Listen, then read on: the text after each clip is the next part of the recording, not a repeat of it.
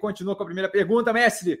Com essa nova alta na taxa de juros, não vê a renda fixa pré-fixada atrativa para uma possível arrefecida futura na pressão inflacionária? Então, se você tem a intenção de travamento de, de ganho em renda fixa, se, se é o que você quer, é um travamento de ganho, sim, seria interessante fazer o travamento com a renda pré-fixada nos níveis agora de é, onde deve chegar, né? Uns 12, 12,5% talvez, tá? E não estou discutindo se é 12, 13, 14 que vai chegar.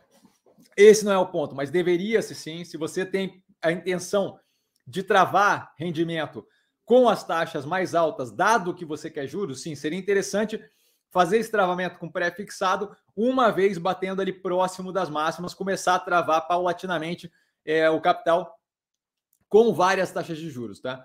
É, isso dito, é isso que a gente quer? Eu não acho que é isso que a gente quer. Por quê? Uma vez eu travando minha taxa de juros pré-fixada num título ali é, com níveis mais altos, né, quando bater mais na tampa do, do esperado ali de crescimento de juros, eu, eu consigo travar, e aí para um ganho de renda fixa é, é um delta mais interessante, dado que eu consigo prender naquela taxa das mais altas que a gente vai ter por um bom tempo, se supondo que haja o arrefecimento. Porém, entretanto, todavia, a gente tem que pensar é, que, que, o sistema não se fecha só na renda fixa, certo? Então, assim, cada real alocado na renda fixa é um real que não será alocado é, em investimento de renda variável, e à medida que eu tenho aquele arrefecimento da taxa da, da, da inflação e, por conseguinte, um alívio de pressão é, sobre taxa de juros, eu acabo reduzindo paulatinamente, com a medida que, o, que os juros vai reduzindo, eu acabo reduzindo o custo de crédito. À medida que eu vou reduzindo esse custo de crédito, eu vou melhorando a situação para tudo que é operação é, de capital aberto. Então, assim, sim, eu teria uma taxa travada em níveis mais altos comparativamente com outras taxas de renda fixa, porém, entretanto, todavia, o mundo não se resume à renda fixa, o sistema não se resume à renda fixa, não é como se tivesse reais para serem usados em renda fixa e reais para serem usados em renda variável.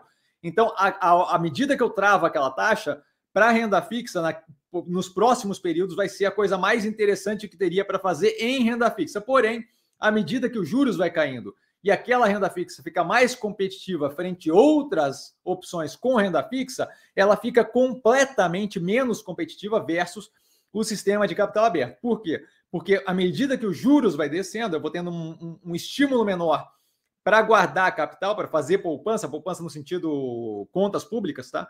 é, para guardar dinheiro como consumidor e eu tenho um incentivo maior para empresas de grande porte investirem. Então, eu entro justamente numa vertente de marginalmente aumento de crescimento das empresas, marginalmente aumento do consumo é, do, do, do, cliente, do usuário daquele serviço e por aí vai. Então, assim, sim, eu teria um travamento em taxas de juros mais altas, porém, a, quanto mais os juros for caindo e mais comparativamente entre renda fixa aquela taxa for positiva, menos interessante ela é como investimento se eu considerar a, a floresta como um todo. Se eu, se eu, tirar o foco da árvore da renda fixa e ver a floresta de investimentos como um todo, eu vou ver que claramente, à medida que os juros vai descendo, aquela taxa fica mais competitiva versus outras rendas fixas, ao mesmo tempo que mercado de capital privado, bolsa de valores, ações, fica muito mais interessante à medida que as operações começam a conseguir é, alavancar as operações com custo de manutenção daquela alavancagem de carregamento da dívida muito mais baixo.